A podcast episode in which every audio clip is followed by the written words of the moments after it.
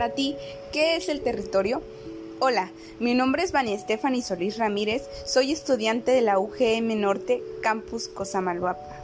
En el siguiente podcast abordaremos qué es el territorio como elemento del Estado. Para empezar, ¿qué es el Estado? Es un concepto político referido a una forma de organización social que cuenta con instituciones soberanas que regulan la vida de cierta comunidad de individuos en el marco de un territorio nacional. Bien, sabiendo qué es el Estado y teniendo un concepto breve de él, hablaremos sobre el territorio.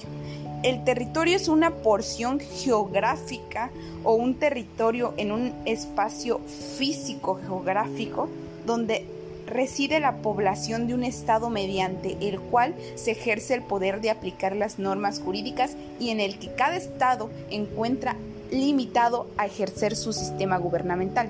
Bien, también el territorio es un elemento necesario para que el Estado cumpla con sus fines, ya que es el límite de actuación del gobierno y es el ámbito especial de validez del ejercer un orden jurídico. El ordenamiento de un territorio representa un objetivo social. No se trata de cualquier orden, disposición y organización del elemento. Es un espacio donde se trata de una disposición con un fin social en un ordenamiento deseado. El estudio del territorio comenzó a tomar relevancia con la aparición de la época moderna, donde empezó a considerarse como un elemento del Estado ante el quebramiento del medievo que al fragmentarse dio paso a un universo político basado en una variedad de dominios territoriales que en su origen fueron considerados como dominio patrimonial del príncipe.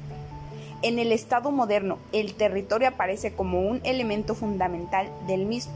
La idea de la soberanía es incomprensible sin el territorio, porque al faltar este no puede crearse un poder supremo Bien mencionado un concepto breve sobre el Estado y un concepto del territorio y abordar parte de él, cabe mencionar que hay artículos en la Constitución donde aparece el mismo, como el artículo 27 constitucional, que nos señala la distinción entre territorio nacional y la propiedad privada, y el artículo 44 que también nos señala que el territorio nacional comprende las partes integrantes de la federación, como son islas, incluyendo los arrecifes y cuyos en los mares adyacentes. Dado lo anterior, concluimos que el territorio como elemento del Estado tiene gran trascendencia por las siguientes razones. Ante todo, supone un gran avance en la civilización que implica la sedentariedad. ¿Esto qué quiere decir? Es la permanencia de un pueblo en un espacio geográfico determinado.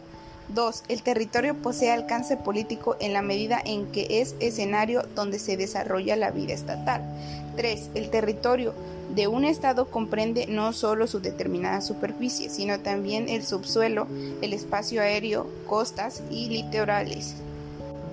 4. El territorio es el elemento imprescindible para el Estado, ya que sin él no puede cumplir con sus funciones, por lo que puede inferirse que el Estado no puede obrar ni observar su existencia si carece de territorio.